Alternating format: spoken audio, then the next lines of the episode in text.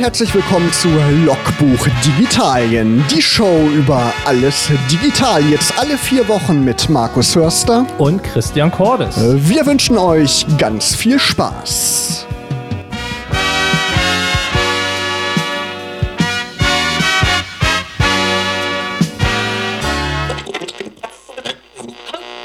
Ja, Christian, wie ist es denn zu der Sendung gekommen? Du hattest mich ja irgendwann mal angerufen. Ne? Das ist ja schon ein paar Monatchen jetzt her mittlerweile. Ja, wir haben irgendwann mal gedacht, wir könnten praktisch die Radiokompetenz und die digitale Kompetenz in einer Sendung zusammenmixen und so ist eigentlich Logbuch Digitalien entstanden. Das war im Dezember irgendwann, ne? dann haben wir geplant, vor ein paar Wochen ist ja der Name entstanden. Das war ja auch gar nicht so einfach, ne? diese Namensfindung. Wir haben da lange gegrübelt, haben viele Vorschläge gehabt und dann letztendlich ist es Logbuch Digitalien geworden. Passt zur Oka, ne, hat was mit Schifffahrt zu tun, mit Wasser und natürlich mit dem Digitalen, mit unserem Thema, was wir hier behandeln wollen. Und mit, den, mit der schönsten Zeit des Jahres, des Sommers, I Italien, Digitalien. Genau. Wir haben die Sonne im Herzen. Das steckt auch noch drin. Ja, wir sind ja nicht nur im Radio vertreten, sondern sind auch natürlich im Netz unterwegs, so wie es sich für eine Sendung gehört, die sich mit dem Digitalen beschäftigt. Wo sind wir denn überall vertreten? Willst du da mal was zu sagen? Ihr findet uns natürlich auf Facebook, auf unserer Fanpage, wo wir auch fleißig eure Kommentare lesen und natürlich beantworten werden. Wir sind auf Twitter zu finden und und auf Instagram. Stimmt. Der da Bilderdienst. Ja, Instagram, da sind wir auch zu finden. Genau. genau. Drei Kanäle für euch. also überall die Möglichkeit, Fragen zu stellen. Und wir sind natürlich auch immer offen für Themenvorschläge und auch offen für Vorschläge, wen man mal interviewen könnte. Wir sind natürlich auch immer begeistert, wenn Leute ins Studio kommen, vielleicht auch, weiß ich nicht, von der TU hier aus der Region, die an irgendwelchen aktuellen Dingen forschen, die was mit dem Digitalen zu tun haben, die wir dann hier interviewen können. Ne? Genau, und man kann uns, glaube ich, auch in Zukunft ganz oldschool anrufen, habe ich gehört. Genau, einfach über die Studio-Hotline, die geben wir dann bekannt zu gegebener Stelle und dann können wir auch mit Ihnen und mit euch telefonieren. Wundervoll. Genau. ja, Christian, Du hattest ja schon mal Podcast-Erfahrung. Ne? Wie ist das so für dich, so einen Podcast zu machen? Ich finde, Podcast, also Audio, ähm, ein wunderbares Format, weil ich äh, gerade beim Podcast ja sehr selber entscheiden kann, wann ich das Ganze höre. Mhm. Also ich bin zum Beispiel so ein typischer ÖPNV-Podcast-Hörer, anstatt Musik meistens morgens, wenn ich zur Arbeit fahre oder abends im Auto, ist das meine, meine Inspirations- bzw. meine Unterhaltungsquelle. Und ähm, ja, da bot es sich praktisch an, ähm, das Thema halt auch so zu bespielen. Und ein Podcast ist halt sehr einfach so in der Produktion, finde ich. Also ein Video ist sehr viel mit Schneiden, und ähm, da gibt es also die Special Effects und was man hier alles noch reinbauen kann. Ich finde, Audio ist da wesentlich äh, ja, einfacher zu handeln. Ja, nach der Ausstrahlung wird diese Sendung dann auch unter Logbuch-Digitalien auf unserem Blog zu finden sein und wahrscheinlich dann noch bei iTunes. Das werden wir dann über die verschiedenen Kanäle bekannt geben. Ja, Podcasting ist ja in Deutschland noch relativ in den letzten Jahren noch relativ äh, klein gewesen. Ne? Das wird jetzt mit der Zeit immer größer, immer populärer. Auch die großen Sender bieten ihre Sendungen als Podcasts an. Woran liegt das so aus deiner Sicht? Ich glaube, dass so die klassischen Podcaster eigentlich mehr so im amerikanischen Raum äh, mhm. äh, zu finden sind und es da auch sehr, sehr, sehr viele gute gibt. Ähm, ich glaube, Deutschland hatte lange ein Problem, so klassische Themen für einen Podcast aufzufinden. Also die meisten Podcasts, die man findet, sind so Tech-Podcasts. Ähm, also mir fällt dann sofort so Bits und so oder äh, Abpfiffung oder ähnliches drin. Aber es gibt halt auch sehr viel, wie, wie du schon sagtest, von den Hörfunkanstalten, also Sendungen, die halt nochmal als Podcast erschienen sind und sehr viel Comedy oder Unterhaltung im klassischen Sinne. Ähm, aber immer mehr sehe ich auch im Bildungssegment, dass Podcasts eingesetzt werden bzw. entstehen, gerade wenn es so um das Thema Erwachsenenbildung äh, im weitesten Kontext geht.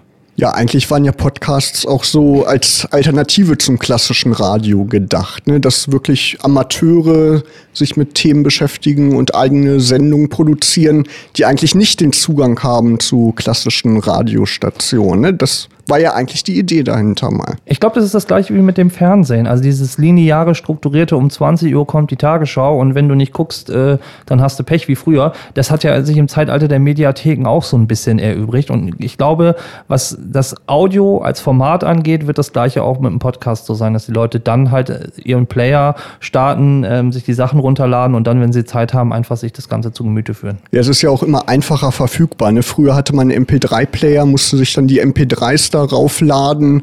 Dann gab es iTunes, ist ja immer noch so die größte Datenbank für Podcasts, aber Spotify ist ja jetzt nachgezogen, da gibt es jetzt Podcasts auch.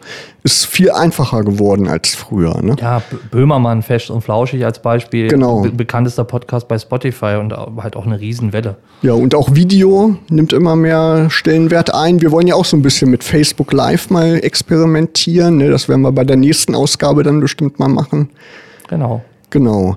Ja, du warst unterwegs letzte Woche. Du warst auf einer wichtigen Konferenz für das Digitale auf der Republika in Berlin. Darüber sprechen wir gleich ein bisschen. Vorher hast du aber einen Song mitgebracht von Deepesh Mode. Warum hast du den ausgewählt? Deepesh Mode ist mir sofort bei unserem, ähm, wir, Markus und ich schreiben ja immer so ein kleines äh, Drehbuch äh, für die Sendung und ähm, beim ersten Mal haben wir uns halt geschworen, wir wollten so ein bisschen Musik, die auch einen Digitalbezug hat und da fiel mir sofort ein Depeche Mode ähm, als die Band, die ja sehr früh mit äh, Elektro und Synthesizern und klassisch digitalen Musikgeräten ähm, experimentiert hat und äh, ja einen beachtlichen Welterfolg erzielt hat und deswegen lag es sehr naheliegend, äh, die zu wählen. Hier ist ihr Song Everything Counts aus dem Jahr 83, also aus der Blütezeit des Computers sozusagen. Viel Spaß!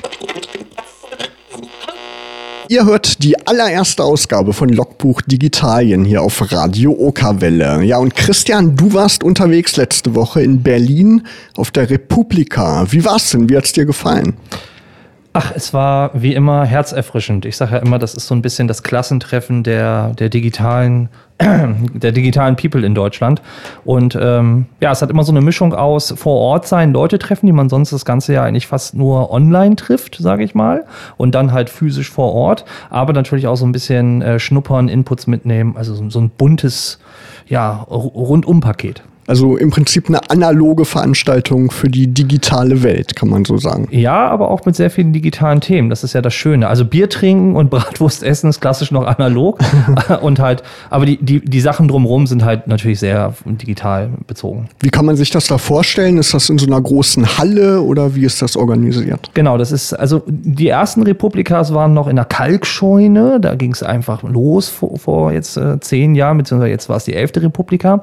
Und dann ging es halt weiter, es wurde immer größer, dann war es der Friedrichstadtpalast dazu und ich glaube ungefähr vor vier oder fünf Jahren, ich weiß nicht mehr so ganz genau, ist es umgezogen ins Gleisdreieck. Das ist so ein alter, großer Postbahnhof, so riesig große leere Hallen und da wird halt ja für diese Republika-Tage temporär die ganze Konferenz reingebaut ähm, also so mit Bierkisten beziehungsweise Bäckerkörben und ähm, temporäre Konferenzbauten mit äh, Gerüsten und Co. Sehr, sehr impulsant, aber auch sehr, sehr ja, schön da. Du hast schon zehn Veranstaltungen mitgemacht. Ähm, wie hat sich das so seit 2007 verändert? In, in der Anfangszeit hat sich die Konferenz ja so als Blogger-Konferenz auch gesehen. Wie ist das heute? Ist das noch so wichtig oder hat sich das verschoben in Richtung Social Media und andere Themen? Nicht mehr so streng blockbezogen? Also ganz am Anfang war es, wie du schon sagst, eine reine Bloggerkonferenz, muss man auch sagen. Heutzutage ist der Blogger oder das, das Blog natürlich sehr vielfältig. Also wer bei Facebook in seiner Timeline ordentlich was reinhämmert, ähm, manche nennen sich auch schon Blogger und haben nicht im klassischen Sinne einen Blog, wie wir es früher vielleicht äh, hatten. Ähm, ich glaube, es hat sich mehr zu so einer Konferenz äh, der Netzgesellschaft äh, entwickelt, Leute, die was mit Digitaltechnologie zu tun haben, ähm, und halt auch netzpolitisch und netzgesellschaftlich halt interessiert sind. Also es sind ja sehr, sehr viele Themen, die nicht wie bei einer CeBIT, sage ich mal, technologieorientiert rein sind, sondern es sind auch sehr viele Themen, die halt politisch sind, gesellschaftlich. Es gibt das The Themenschwerpunkt Bildung auch jedes Mal auf der Republika seit ein paar Jahren. Also ein großes, breites Spektrum eigentlich. Die Sessions werden ja auch alle übertragen. Ne? Ich habe mir auch ein paar angeguckt, die werden alle bei YouTube übertragen, sind da auch immer noch abrufbar. Das ist ja auch eine tolle Sache, wenn man jetzt nicht die Möglichkeit hat, da persönlich hinzufahren. Ist ja auch mitten in der Woche. Jeder kann sich ja auch nicht frei nehmen oder kann so wie du von der Arbeit aus hinfahren. Ne? Das ist ja auch eine super Sache. Ja, genau. Man kann im Nachhinein das auch noch gucken. Macht auch Sinn, weil, wie gesagt, es sind, laufen ja so viele Sessions auch zum Teil parallel. Also ich habe auch mich manchmal schwer entscheiden müssen, wohin gehe ich denn eigentlich? Und äh, kann jetzt im Nachhinein natürlich noch die andere äh, Session mir angucken. Was war das Motto in diesem Jahr?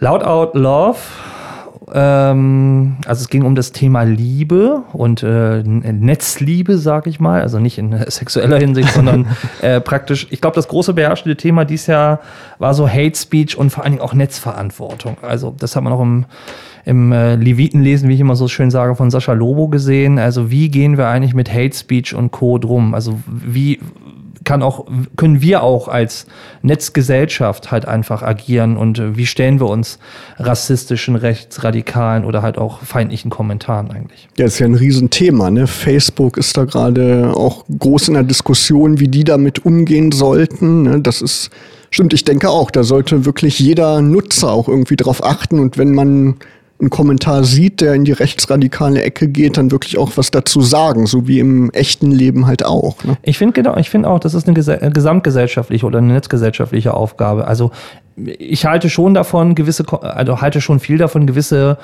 äh, Kommentare zu löschen, die maximal über die Stränge ziehen, aber sonst glaube ich auch ein Stück weit an die Selbstregulierung des Netzes. Nur damit sich das ein Stück weit selbst reguliert, müssen auch mehr Leute halt letztendlich damit kommentieren und letztendlich Position beziehen. Und das passiert dann manchmal viel zu selten. Dann wird irgendwie nur ein Like drunter äh, gemacht oder stimmt oder ähnliches. Ich finde, da haben wir einfach noch äh, viel nachzuholen, was so klassische Dialogkultur angeht. Aber ich frage mich immer, warum das überhaupt so ist. Ne? Wenn man so an Wikipedia denkt, da gibt es ja auch viele Leute, die da mitschreiben und diese ganzen Beiträge moderieren. Da funktioniert das ja eigentlich super. Wenn da irgendeine Falschinformation drin steht, da gucken dann Leute drauf, verbessern das wieder. Oder? Wie ist da dein, dein Eindruck? Eigentlich müsste das doch bei Facebook, Twitter und Co. auch irgendwie funktionieren. Ich glaube, das vieles hängt mit dem Thema Geschwindigkeit zusammen. Also die Timeline, egal ob bei Facebook oder bei Twitter, wenn ich da länger schon seit ein paar Jahren aktiv sind, sammeln sich dann natürlich ein paar Follower, ein paar Friends und ähnliches an. Und ich glaube, so wie wir zum Teil auch Smartphones nutzen, während der Busfahrt, während des Laufens einfach nochmal schnell was checken, ähm, früher im Deutschunterricht hätte man gesagt Flüchtigkeitsfehler. Und wahrscheinlich trifft es an vielen Dingen das einfach auch. Man sieht die Headline, man, es klingt einem so in dem, in dem Erstcheck in irgendeiner Art und Weise plausibel, man liked es und äh, im Nachhinein merkt man dann, oh, äh, vielleicht war es doch nicht so richtig. Und ich glaube, durch diese Schnelligkeit leidet vielleicht auch manchmal so ein bisschen die Sorgfältigkeit und daher schleichen sich ja Fehler ein. Oder halt äh, Fehl-Likes oder äh, nicht vorhandene Kommentare, wo man eigentlich hätte kommentieren müssen. Oder auch teilen. Ne? Ich habe jetzt eine Studie gelesen, viele Leute teilen einfach irgendwelche Beiträge, ohne die vorher gelesen zu haben. Und dadurch entsteht halt auch sowas wie die aktuelle Fake News-Debatte, ne? dass so Falschinformationen super rasend schnell verbreitet werden. Ne? Wenn die Leute drüber nachdenken würden vorher, dann würden sie vielleicht irgendwann verstehen, dass das gar keine echte Information ist, sondern eine Falschinformation. Das Medium ist ja auch sehr niederschwellig. Also es ist ja mit einem Mausklick getan und ich äh, habe den Kommentar oder den Beitrag geliked. Und man geht ja, sage ich mal, erstmal aus, dass was Spiegel vielleicht schreibt oder was die FAZ schreibt, das hat schon seinen Wahrheitsgehalt oder ist schon richtig, deswegen teile ich das mal. Ist ein äh, anerkanntes Medium äh, in unserer Gesellschaft. Und ich glaube, in dieser Gesamtkonstellation macht es das eigentlich, dass es so ja zum Teil fehlerbesessen ist. Wurden auf der Republika Lösungsansätze diskutiert, entwickelt? Naja, Lobo hat in seiner Rede natürlich gesagt, äh, es geht nicht darum, irgendwie jetzt die, die Internet-Ikonen nach vorne zu schieben äh, und die müssen es regeln, sondern er hat ein Stück weit gesagt, ja, wir alle als Netzgesellschaft haben ein, Stück weit den Schraubenschlüssel in der Hand, etwas zu verändern, etwas zu drehen. Also es gibt nicht die, die kollektive Schuld, aber schon eine kollektive Verantwortung zu sagen, ähm, positioniert euch, äh, geht in den Dialog, ähm, kommentiert, ähm, baut im Zweifelsfall eine Gegenposition aus. Das hat er schon deutlich gemacht. Hätte man das vielleicht schon viel früher alles angehen müssen? Ist das jetzt vielleicht schon zu spät, dass man viel zu lange gewartet hat, so Mechanismen einzubauen in die Netzwerke? Weiß ich nicht. Also dann müsste man ja letztendlich sagen, dann haben wir als Menschheit ein Stück weit an verschiedensten Stellen gepennt. Ähm, Populismus äh, in, einer, in einer politischen Diskussion, äh, Brexit, ähm, Macron. Äh, es gibt ja tausend Themen, die letztendlich irgendwie in der Politik hochgespielt worden sind, ob der Wahlkampf zwischen Russland und Trump damals äh, ein Stück weit beeinflusst worden ist. Also ich glaube, das Netz insgesamt, das Internet spielt immer mehr eine größere Rolle, auch in der Darstellung und auch ein Stück weit in der in der, ja, wie soll ich sagen, in dem, in dem Sichtbarmachen von Informationen. Ähm, und dadurch kann es einfach zu solchen Irrläufern kommen. Nur die Masse muss halt praktisch dann, wenn sie feststellt, okay, das driftet hier vollkommen ab oder das ist vollkommen an den Haaren herbeigezogen, was dort steht, halt Position bekennen. Und da müssen wir ein Stück weit aus unserer Komfortzone raus, ja. Ja, ist ein schwieriges Thema. Ne? Muss man drüber nachdenken, wie man das angehen kann. Was waren noch so große Themen auf der Republika? Ein Thema, was mir aufgefallen ist, ist natürlich der ganze Bereich Fintech, also so das Thema Banken und Finanzdienstleistungen der Zukunft. So, so, so, so Schlagworte wie Blockchain oder ähm, Bitcoin und ähnliches wurde natürlich ein Stück weit diskutiert. Ähm, und ein weiteres Thema, was ich sehr spannend fand auch, sind so die klassischen netzpolitischen Themen wie Datensicherheit, ähm, alternative Messenger, wie gehe ich eigentlich mit Kryptographie um, verschlüssel ich meine E-Mails, also welche Optionen habe ich eigentlich im Zeitalter von NSA, BND und Co. ein Stück weit mehr Herr über meine Daten zu werden und vor allen Dingen auch Dinge einfach äh, sicherer in der Kommunikation zu betreiben, dadurch, dass ich einen anderen Dienst nehme. Ja, es gibt ja sichere Messenger. Signal ist so ein Beispiel, ne, wird sogar von Edward Snowden höchstpersönlich empfohlen. Aber mein Problem ist da immer, sind wenige Leute, die man kennt irgendwie, die diesen Messenger nutzen. Da muss man eigentlich auch so im Freundeskreis mal bisschen Werbung für machen, für solche kostenlosen Dienste auch. Ne? Ja, das ist es. Also ähm, Signal, ähm, Trema, Telegram, Wire, das sind komplett andere Kaliber, sage ich mal, als WhatsApp. Aber wie du schon sagst, ähm, es bringt nichts, äh, als einziger diesen Messenger zu haben und keiner kommuniziert mit einem. Ähm, und da ist, das ist auch so ein bisschen, wir sind zum Teil, glaube ich, so ein bisschen medienfaul. Wenn es sich so eingeschliffen hat, ähm, dann nutzt man das und jetzt einfach zu wechseln, nur weil es sicherer ist, ähm, sagen viele halt, ach, das, mich hat es noch nicht getroffen, äh, das ist noch lange hin oder äh, beschäftige mich dann, wenn es soweit ist. Und ich glaube, das ja, macht halt das Problem, warum ein sichererer Messenger oder ein, ein, ein komfortablerer Messenger sich noch nicht so durchgesetzt hat. Es gibt ja auch andere soziale Netzwerke als Facebook beisp beispielsweise. Ne? Kennt man nur nicht wirklich und deswegen sind halt alle bei Facebook letztendlich. Ne? Ich, habe gestern tatsächlich noch eine Mail bekommen mit einer Freundschaftsanfrage bei StudiVZ. Da ist mir aufgefallen, dass ich meinen Account noch nicht gekündigt habe. Ja, da habe ich auch reingeguckt. Aber manche sind da echt noch aktiv. Es ja, gibt ja. da ja auch so Gruppen ne? und da sind echt noch Leute aktiv. Ja. Aber vom Design hat sich das eigentlich nicht geändert. Nee, das stimmt. Aber ich glaube, beim Messenger ist es so, um da nochmal drauf zurückzukommen, ich nutze tatsächlich ähm, anderen Messenger auch oder viele andere Messenger, weil viele eine äh, Desktop-Anwendung für den Rechner halt bieten. Mhm. Wire zum Beispiel. Und da ja. kann ich praktisch meine Nachrichten auch wunderbar am, am Rechner halt schreiben und muss es nicht auf dem Smartphone-Display machen. Und das ist schon ein Stück weit komfortabler. Das stimmt, das ist ja sehr umständlich auf dieser kleinen Tastatur. Ne? Wenn man jetzt nicht super feine Fingerchen hat, ne, ist das ja schwierig, da schnell mal Texte zu tippen. Naja, aber wir waren früher T9 gewöhnt. Also ich muss das sagen, stimmt. da das, wir, da das war noch was anderes. Ja, genau. das, war, ja, das waren andere Zeiten bei Nokia. aber das alte Nokia, das 3310, das hat ja jetzt sogar ein Revival, ne? Hast du auch gehört? Ja, ich will es auch haben, weil ich will mal sehen, wie Snake in Farbe aussieht. Das ist der einzige Grund. Auch wenn es überhaupt kein Smartphone ist, aber das ist einfach nur so ein Nostalgiegrund, das zu kaufen, weil es das erste eigene Smart Telefon damals war. Genau, Vorteil hatte man, da denke ich irgendwie immer dran, wenn ich den Akku jeden Tag oder alle anderthalb Tage mal auflade von meinem Smartphone. Damals haben die Akkus viel länger gehalten, ne? Tagelang, eine Woche. Ja, ist ganz spannend. Apple hat gerade ein Patent eingereicht. Ähm, ähm Smartphone-Laden über WLAN. Das heißt, äh, das finde ich total spannend. Das wenn, ist cool. Wenn ja. das technisch machbar ist, äh, WLAN gibt es immer mehr und überall. Und wenn gleichzeitig dadurch sich auch noch das Telefon laden würde oder kabelloses Laden ähm, Standard wird und alle Kneipen, Restaurants oder ähnliches halt ähm, das in ihren Tischen verbauen, mhm. sehr innovativ. Genau. Auf jedem Schreibtisch am besten so eine induktive Ladestation oder halt diese WLAN-Technologie. Ein Träumchen. Das wäre cool. Machen wir kurz eine Pause. Danach reden wir noch weiter. Hier ist erstmal Musik von Michael Jackson, auch wieder mit Technikbezug, 2000 Watts. In der vergangenen Woche ist in Berlin die 11. Republika zu Ende gegangen und ein großes Thema, Christian, du hast es schon angesprochen, ist das Thema Datensicherheit und viele benutzen heute diese ganzen Cloud-Speicher, gibt es ja die verschiedensten Anbieter. Wie sieht es denn da mit Datensicherheit aus? Muss man wirklich Bedenken haben, dass da Dritte an die Daten gelangen oder kann man diese Dienste bedenkenlos nutzen? Wie ist da dein Eindruck?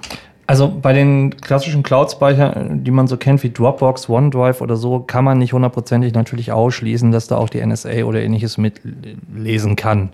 Ähm, das muss man fairerweise sagen. Ich glaube, ein großes Thema war in zwei Panels, wo ich mit drin war, äh, war das Thema Ver Verschlüsselung, also Kryptographie. Es gibt mit Boxcrypt und andere Dienste und Apps, die man laden kann, um halt seinen klassischen Cloud-Speicher halt äh, auch zu verschlüsseln oder halt das, was man auch kennt, Raspberry Pi, Arduinos, also die klassischen Mikrocontroller, ähm, seine eigene Cloud äh, aufzusetzen. Wer da mehr wissen will, gibt es auch natürlich so von ähm, Western Digital zum Beispiel die MyCloud, wo man in seinem eigenen Netzwerk, an seinem eigenen DSL-Anschluss zu Hause eine Cloud betreiben kann und seine Daten sicher hat.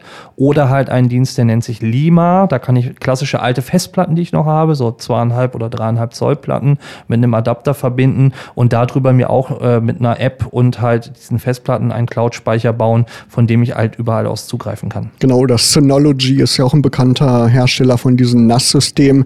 Aber da hat man natürlich nicht den Vorteil, den man mit diesen großen klassischen Cloud-Diensten hat, dass die Daten wirklich irgendwo auf einem Server liegen, der außerhalb der eigenen Wohnung, der außerhalb der eigenen vier Wände liegt. Ne? Den Vorteil hat man dadurch dann ja nicht mehr. Ja, das, das Thema ist immer Datenredundanz in dem Kontext. Also natürlich sorgt Dropbox oder OneDrive auch dafür, dass die Daten gespiegelt werden und ich sie wiederherstellen kann, falls sie mir abhanden gekommen sind oder ich aus Versehen was gelöscht habe. Das muss ich halt bei den klassischen Cloud-Lösungen, die ich mir zu Hause baue, im Zweifelsfall selber organisieren oder halt von vornherein, du sprachst Synology oder auch äh, WD Cloud oder ähnliches an, dann äh, muss ich dann halt sehen, dass ich einen Rate habe, wo ich sie selber spiegeln kann. Also da liegt die Verantwortung ein bisschen mehr bei mir, ähm, für die Datensicherheit und, und, und das Spiegeln zu sorgen. Ein großes Thema, was da reinspielt, sind ja auch Datenschutzregeln, ähm, die die verschiedenen Länder für sich festlegen. Und da gibt es ja die Diskussion und auch Anstrengungen, Serverfarmen auch in Europa, in der EU und auch in Deutschland, wo ja die Datenschutzbestimmungen besonders streng eigentlich sind im Vergleich zu anderen Ländern, wirklich hier zu platzieren, damit die Daten der deutschen Nutzer wirklich auch im Land bleiben. War das auch so ein Thema auf der Republika? Ja, war natürlich auch Thema ähm, und man merkte auch, dass immer mehr klassische Hosting-Anbieter das auch tun. Also ein Beispiel zum Be äh, wäre, in Wolfsburg baut ähm, die Wobcom gerade ein großes gläsernes Rechenzentrum, wo ich sogar selber die Möglichkeit habe, als Bürger mein Blade, meinen Datensatz dort in diesem Rechenzentrum mit einzuspeisen und äh, ja meine Daten quasi vor Ort zu haben. Und ich glaube, das wird äh, immer mehr werden. Ähm, Rechenzentren beziehungsweise dass Menschen Daten und Datensätze Netze so nah wie möglich bei sich selber hosten bzw. lagern und haben wollen. Ist dann wie so, ein, wie so eine digitale Abstellkammer im Prinzip, die man sich irgendwo anmietet, ne? dass die wirklich dann physisch auch verfügbar ist. Ja, muss man ja auch fairerweise sagen. Also es, seit wir Smartphones haben, schießen wir mehr Bilder, drehen mehr Videos, wir haben mehr Kontakte, Kalendereinträge, Apps, äh, Musik, MP3s. Es sammelt sich ja auch einfach wesentlich mehr an als früher an Daten. Bestimmt wird natürlich auch Müll, ähm, den man wahrscheinlich löschen könnte. Aber insgesamt ist unser Datenaufkommen, was wir an Daten konsumieren und vor allen Dingen auch produzieren, ja in den letzten Jahren massiv und kontinuierlich gestiegen. Ja, und das betrifft ja nicht nur Daten, die irgendwo abgelegt werden als Backup-Lösung, sondern immer mehr Firmen nutzen ja auch Softwareprodukte, die auf diesen Serverfarmen laufen und wenn da sensible Daten von A nach B transportiert werden, dann ist das natürlich noch kritischer als irgendwelche Urlaubsfotos. Ne? Na klar, also früher die klassischen TAN-Listen, die man von der Bank kennt, äh, sowas gehört nicht in die Dropbox äh, oder, oder irgendwelche anderen äh, sensiblen Passwörter oder ähnliches. Also äh, da sollte man selber sich nochmal, sag ich mal, vergegenwärtigen, was habe ich eigentlich wo an welchen brisanten Daten gespeichert und ist das der richtige und äh, sichere Ort oder müsste ich mir für brisantere Daten äh, nicht andere Orte suchen. Das Schweizer Lombard-Konto oder ähnliches. In Bezug auf welche Themen wurde noch über Datensicherheit gesprochen? Messaging hatten wir als Thema natürlich. Ähm, ich habe einen, einen, einen, kleinen Vortrag im Maker-Bereich, also da gab es halt so ein FabLab und Makerspace auch. Da ging es halt um das Thema ähm, Own Cloud, also einen eigenen Cloud-Server und vor allen Dingen, was ich sehr spannend fand, wir hatten vorhin Signal angesprochen, nicht nur Messaging verschlüsselt, sondern auch Telefonie verschlüsselt. Also okay. das Kanzler-Handy oder Kanzlerin-Handy, die ja auch praktisch verschlüsselt telefonieren kann. Und es gibt heute Apps wie Signal, wo ich das ganz selber auch machen kann, also meine Sprache nochmal zusätzlich verschlüsseln und codieren kann. Genau, das reicht nicht in einem verschlüsselten WLAN zu stecken. Ne? Das kann man auch im Zweifelsfrei entschlüsseln, wenn einer wirklich kriminelle Energie hat. Ja, ne? war ja, ich glaube, letztes oder vorletztes Jahr auf dem Chaos Communication Kongress, da wurde ja die S7-Schnittstelle der Mobilfunkanbieter ähm, offengelegt. Also die haben ja gezeigt, dass dieses Netz, was die Mobilfunk-Carrier im Hintergrund haben, dass das offen und angreifbar ist. Und äh, spätestens dann sollte man sich mal Gedanken darüber machen, was bedeutet das eigentlich in puncto von Kommunikation? Also wie viele Leute Leute können von außen eigentlich zum Teil auf das äh, zugreifen, ähm, was ich vielleicht als harmlos einstufe, beziehungsweise wie, wie sicher ist meine Kommunikation eigentlich. Und wenn ich selber an der Stellschraube durch eine bewusste Nutzung von anderen Diensten, von anderen Apps, von Verschlüsselungsmethoden einfach Gebrauch mache, um dadurch meine Sicherheit zu erhöhen, dann sollten wir das einfach tun. Ja, es gibt ja überall Bemühungen, WLAN-Netze einzurichten. In Braunschweig gibt es auch verschiedene Angebote. Aber man nutzt diese Netze dann immer so einfach, weil es halt so bequem ist. Aber Online-Banking oder sowas sollte man da eigentlich nicht rüber machen. Ne? Nee. Was auch noch ein Thema war, fällt mir gerade ein, ist ähm, die finanzielle Skalierbarkeit von Diensten. Und zwar haben das so Leute runtergebrochen, fand ich ganz spannend und habe mich selber dann auch so ein Stück weit erwischt. Ähm, wir sind so, so eine, so eine Flatrate-Gesellschaft. Wir zahlen 20 Euro für den Handytarif, 8 Euro für Spotify, 9 Euro für Netflix und wir haben immer so, so Geldpakete mit äh, digitalen Dienstleistungen gekoppelt ähm, wo, wo wir so eine gewisse Handlungssicherheit über unsere monatlichen Ausgaben auch ein Stück weit bekommen. Und sich das nochmal vor, vor Augen zu führen, äh, wo wir auf der einen Seite für einen Pauschalpreis äh, unendlichen Zugriff, Beispiel Spotify, auf Musik haben, aber wie viel dieser kleinen einzelnen Dienste ähm, sich eigentlich mit der Zeit in unserem digitalen Konsum zusammenleppern, ähm, das ist schon beachtlich. Also ich bin auch auf eine Summe gekommen, die ich erstmal so nicht vermutet hätte. Ja, das ist ein riesen Kostenfaktor. Ne? Das stimmt. Man denkt immer, das sind nur 5 Euro oder 10 Euro, ne kleiner Betrag, aber das läppert sich dann ja, nach und nach. Und dann, mir geht das so bei Netflix, ich nutze es überhaupt gar nicht. Ich bezahle es immer, aber gucke überhaupt gar nichts, weil ich gerade nicht so viel Zeit habe. Ist halt auch irgendwie doof, ne? Ja, du, klar. Das, äh, ich ich sage auch immer, ähm, manchmal ist es ja auch schöner, es einfach zu haben, mit der Sicherheit es dann nutzen zu können. Genau. Aber meistens nutzt man dann tatsächlich dann nicht. Die Möglichkeit zu haben. Ne? Machen wir noch mal eine kurze Verschnaufpause und machen eine Zeitreise in die Zeit der neuen deutschen Welle hier bei Logbuch Digitalien. Ein großes Thema in letzter Zeit ist natürlich künstliche Intelligenz und immer mehr wird künstliche Intelligenz in diese Sprachcomputer eingebaut. Da gibt es zum Beispiel Siri von Apple, gibt es ja schon seit längerer Zeit, Cortana von Microsoft oder Google Home da ist auch der Sprachassistent drin von Google und auch Amazon hat das Echo-Gerät oder diese ganze Produktfamilie mit dem Alexa-Sprachassistenten. Und du hast ja mal so ein Gerät mitgebracht. Ne? Wollen wir das vielleicht mal vorführen? Genau, also ich habe ein äh, Alexa Dot mitgebracht und jetzt äh, hat sie schon gerade geblinkt. Ähm, ich kann, wir können das einfach mal zeigen, was Alexa so kann. Alexa, erzähl mir einen Witz. Warum haben die Ghostbusters keine Freunde? Sie gehen allen auf den Geist. also Alexa ist tatsächlich ähm, künstliche Intelligenz und äh, so ein Stück weit, glaube ich, auch die Zukunft. Also ich finde es spannend, gerade so auch unter dem Aspekt, was ist technisch eigentlich über die Sprachsteuerung machbar? Wie du schon gesagt hast, Siri kennen wir schon seit ein paar Jahren, Google Now äh, in Android-Smartphones, äh, Cortana, also diese klassischen Sprachassistenten ähm, im, im, Smartphone kennen wir und viele nutzen die auch unterschiedlich zum Wecker stellen, zum Termine eintragen, zum Beantworten von Nachrichten. Jetzt rückt das Ganze aber mehr auch ins Wohnzimmer und ins Haus. Und gerade auch mit diesem großen Thema Smart Home, Steuern von Licht, von Heizung, ähm, gibt es natürlich viele Möglichkeiten. Auch wenn man Amazon Echo natürlich teilweise in den Medien so ein bisschen wahrgenommen hat, da hat ein Kind irgendwie 200 äh, Puppenhäuser bestellt oder ähnliches. Ja, natürlich ist das auch machbar, wenn man es nicht richtig konfiguriert oder den PIN-Schutz einstellt. Aber im Grunde genommen kann dieses Gerät echt eine ganze Menge mehr. Ja, und die Geräte sind ja auch relativ preiswert. Ne? Also viele Leute stellen sich so ein Gerät in jedes Zimmer damit die wirklich von überall aus Fragen stellen können. Ne? So, so viele Leute wie ich meinst du. wie viel hast du zu Hause? Ich habe insgesamt drei.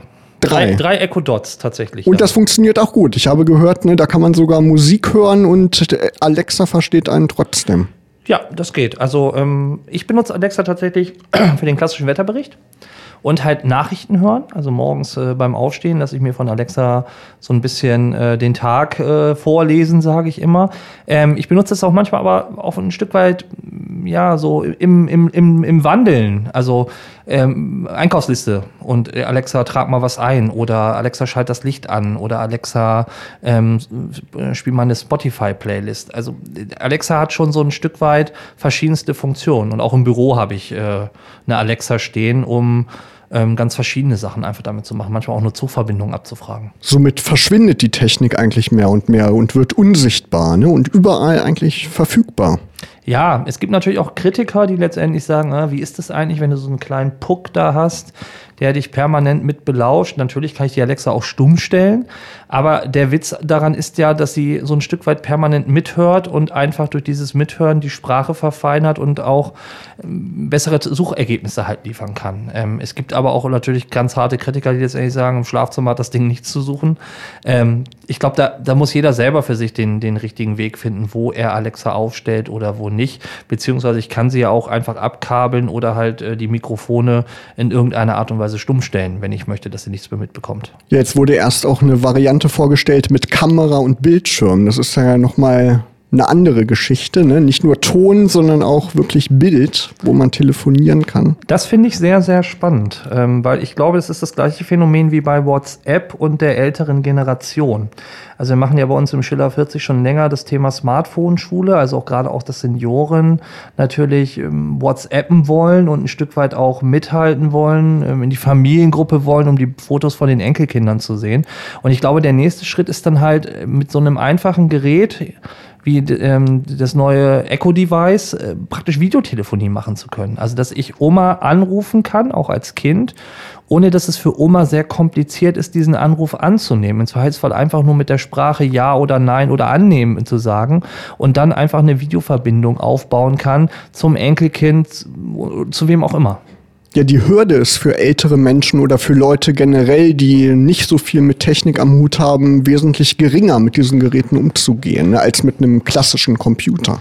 Das ja, und ich glaube auch, da hat die Technik und die, die Softwareindustrie in den letzten Jahren sehr viel dazugelernt. Also das ganze Thema Benutzerfreundlichkeit und auch anwendungsfreundlicher zu werden. Das ist das große Schlagwort, wo Konsumerelektronik einfach dazugelernt hat und auch noch in den nächsten Jahren, glaube ich, immer mehr dazulernen wird. Ja, und es gibt ja schon seit Jahrzehnten eigentlich Bemühungen, um Videotelefonie endlich marktreif zu machen damit ist es ja eigentlich jetzt wirklich Realität. Ne? Wenn man sich so die Geräte anguckt, sieht so aus wie in den Studien so in den 80er Jahren irgendwelche Prototypen mit so einem großen Bildschirm. Hat da ja sehr naja, viel Ähnlichkeit. Ne? Ich glaube, Skype ist so der Synonym für Videotelefonie, was viele halt nutzen.